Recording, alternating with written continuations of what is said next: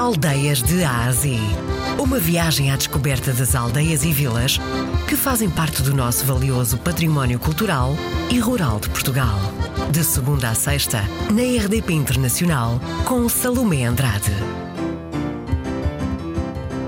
A Vila de Alcedo fica, portanto, no Conselho de Baião, eh, no Distrito do Porto. Tem eh, aproximadamente 16 eh, km quadrados de área eh, pertencente a, ao nosso território. Ora, a primeira coisa que se vê na, à entrada da vila, ou quase à entrada, é o Mosteiro de, de Santo André, que é o nosso mais-valia, a nossa menina dos olhos de, de Ancedo, e não só, e também do Conselho de Baião, eh, que hum, a quinta ainda continua delimitada com a cerca que chamamos cerca dos frades, toda ela em pedra, eh, onde está incluído também os celeiros, a adega, os lagares, a capela de, do Senhor do Bom Despacho e ainda o centro interpretativo da vinha e do vinho, que também está incluído no espaço deste mosteiro.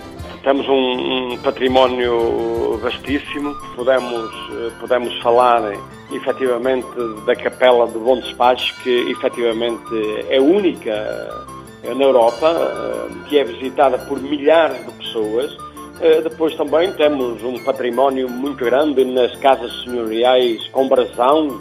Também temos aqui a casa de Diniz Sotomayor, que foi um escritor e fundador da Banda Marcial Dancedo, Banda Marcial Dancedo com 174 anos de existência. Para além disso, temos eh, Ribadouro, que é conhecido pelas suas paisagens, pelo Rio Douro, pela, pela aquela grande extensão de água Senhor Presidente, já percebemos então que a Vila de Ancede é uma vila, se calhar, não muito calma. É, não, é, a Vila de Ancede tem uma movimentação muito grande, até porque também, para, para conhecimento das pessoas, temos o caminho romano numa extensão de 5 km e caminho de Santiago. Temos também as nossas estações da CP, da linha do Douro, que agora está, está em alta, o, o Douro Verde, eh, casas de turismo rural, a Dom Pera e o Hotel 5 Estrelas,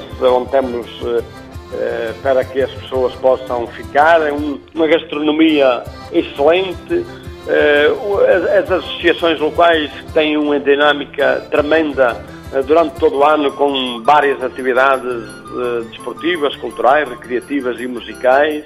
Eh, que nos eh, orgulha muito nesta movimentação da freguesia e até diria mesmo do nosso Conselho.